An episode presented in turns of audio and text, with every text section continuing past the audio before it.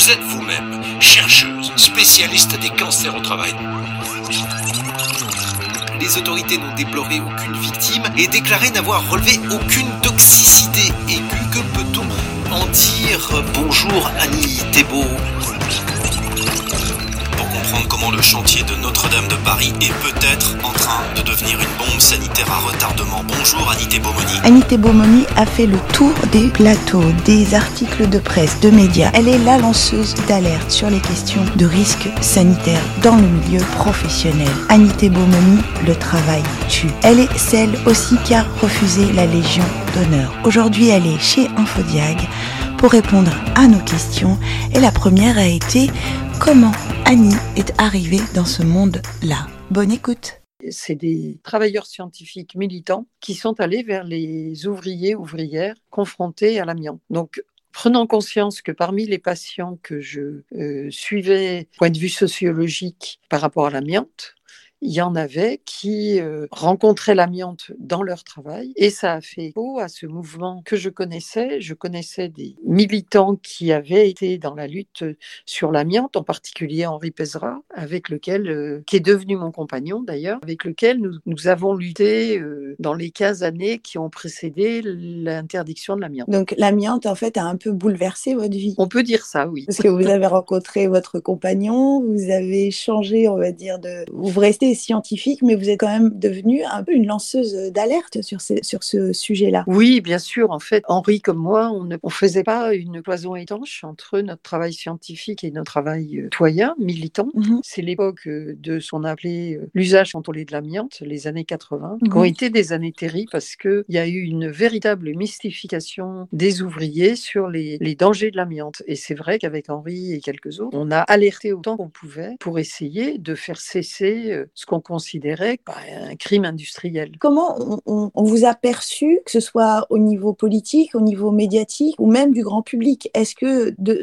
des années 70 à aujourd'hui, vous sentez que le sujet de l'amiante, il y a une évolution dans sa perception euh? Dans les années 70-80, on est apparu comme, je dirais, des, euh, dans le prolongement des années 68, euh, de ce qu'on appelait à l'époque les 68 arts, c'est-à-dire mmh. la volonté de bousculer les choses euh, la volonté de, euh, de faire émerger aussi euh, la question de la, justice dans tout ce qui concernait les conditions de travail. On était perçus comme des gens engagés. En même temps, on a, comme on a toujours été très très vigilants, Henri dans sa discipline, moi dans la mienne, à faire un travail scientifique rigoureux, à ne jamais dire des choses qu'on ne pouvait pas démontrer ou, dont on ne pouvait pas montrer la, la, la logique et la cohérence par rapport à la réalité, qu'on n'a pas pu nous disqualifier en fait. Oui, c'est ce que j'allais vous dire, parce que vous n'étiez pas des militants politiques au sens euh, on veut ouvrir pour de meilleures conditions sociales. Vous êtes parti sur des bases scientifiques solides. Vous avez démontré que l'amiante était un danger. Absolument. Et là, euh, il y avait une complémentarité entre ce que faisait Henri et ce que je faisais, puisque en physico-chimie a été un des premiers euh, chercheurs au monde à mettre en évidence par quel mécanisme l'amiante était toxique et pouvait donner le cancer. Il a été un de ceux qui a mis en évidence les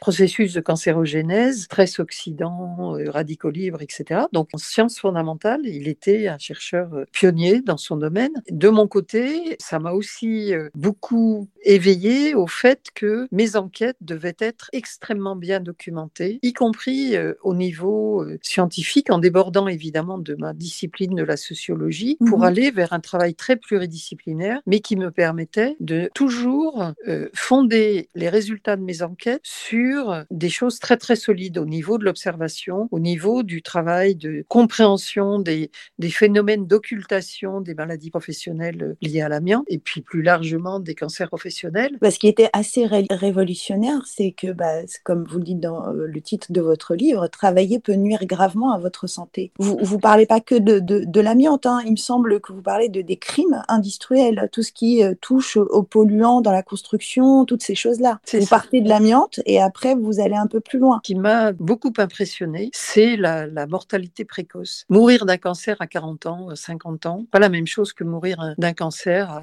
à 80, 90 ans. C'est quelque chose que je trouve euh, toujours aussi terrible. C'est pas seulement injuste, c'est foncièrement inacceptable parce qu'on peut faire autrement. Au début des années 90, quand on a commencé à avoir des demandes de collectifs ouvriers qu'on ne connaissait pas et mhm. qui sont venus nous demander des informations, ça a été la, la genèse d'un mouvement très fort qui a abouti en 95-96 tout un ensemble de processus en fait parce que c'est pas c'est pas venu tout d'un coup. Il y a eu des procès et puis il y a eu cette expertise collective INSAM qui a été décidée à la suite d'une conférence de presse qui avait été donnée par le patronat et le comité permanent amiante, soi-disant pour réhabiliter l'amiante devant le grand public et les journalistes. Et là, Henri euh, Pézra était intervenu pour donner dernière donnée récente qui, était, qui avait été publiée en Grande-Bretagne qu'on allait vers une catastrophe sanitaire assimilable à ce qui s'était passé avec euh, le sang contaminé. C'est là où c'est intéressant d'un point de vue sociologique, c'est de voir que en fait, euh, on peut dire que ce qu'on disait restait dans des, des, circuits très confidentiels et puis tout d'un coup, il y a quelque chose, qui, il y a le couvert qui saute.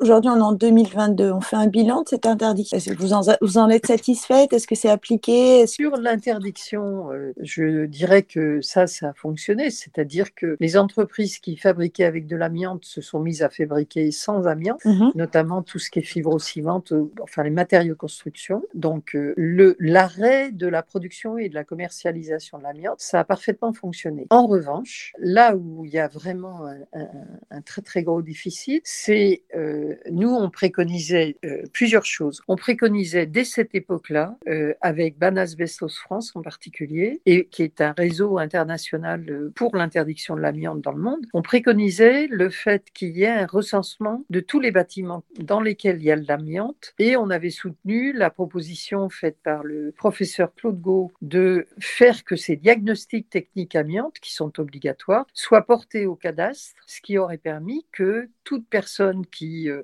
euh, voulait savoir où ça en était au niveau de l'amiante dans son bâtiment, pouvait accéder très facilement à ces données. Mais là, là c'est David et Goliath, là, vous touchez à quelque chose de, de, de, de, compliqué, on va dire. Donc, euh, comment vous avez fait? Vous avez réussi, pas réussi? Non, alors on n'a on pas réussi. C'est une lutte qui est toujours en cours. Et la deuxième proposition, c'était que pour permettre soit un désamiantage dans des conditions de sécurité, des, travaux qui permettent d'étanchéifier complètement par rapport à la présence d'amiante, on demandait qu'il y ait un fonds européen alimenté par un prélèvement sur les, les bénéfices des producteurs d'amiante pour permettre que la prise en charge du désamiantage ne soit pas à la charge des collectivités territoriales ou des propriétaires. Et en fait, là, on a complètement perdu, c'est-à-dire que ce fonds n'a jamais eu d'existence alors que nous en avons parlé au Parlement français, au Parlement européen. On a un refus total, même pas un refus, ça n'a même pas été mis à l'ordre du jour de n'importe quel... Euh, Et en lot de consolation, du coup, on vous a proposé la Légion d'honneur. On vous soutient pas, mais on vous propose une, Légion d'honneur. Oui, c'est ça. D'accord. en gros, c'est ça, si vous voulez. C'est pour ça que j'ai refusé. Parce que franchement, faut pas exagérer. Quoi. De stupéfaction puis de colère quand j'ai reçu euh, cette annonce d'ailleurs qui m'a pas été annoncée, qui m'a été annoncée par des amis qui m'ont félicité. Je leur ai dit non mais ça va pas. Et ils m'ont dit mais va voir, va voir le journal officiel, tu es sur la liste. Des gens qui ont été euh, et j'ai. Vous leur avez dit les petits fours c'est pas pour moi. Non. je vois déjà même pas par qui je voudrais le recevoir, donc euh, c'est déjà un point.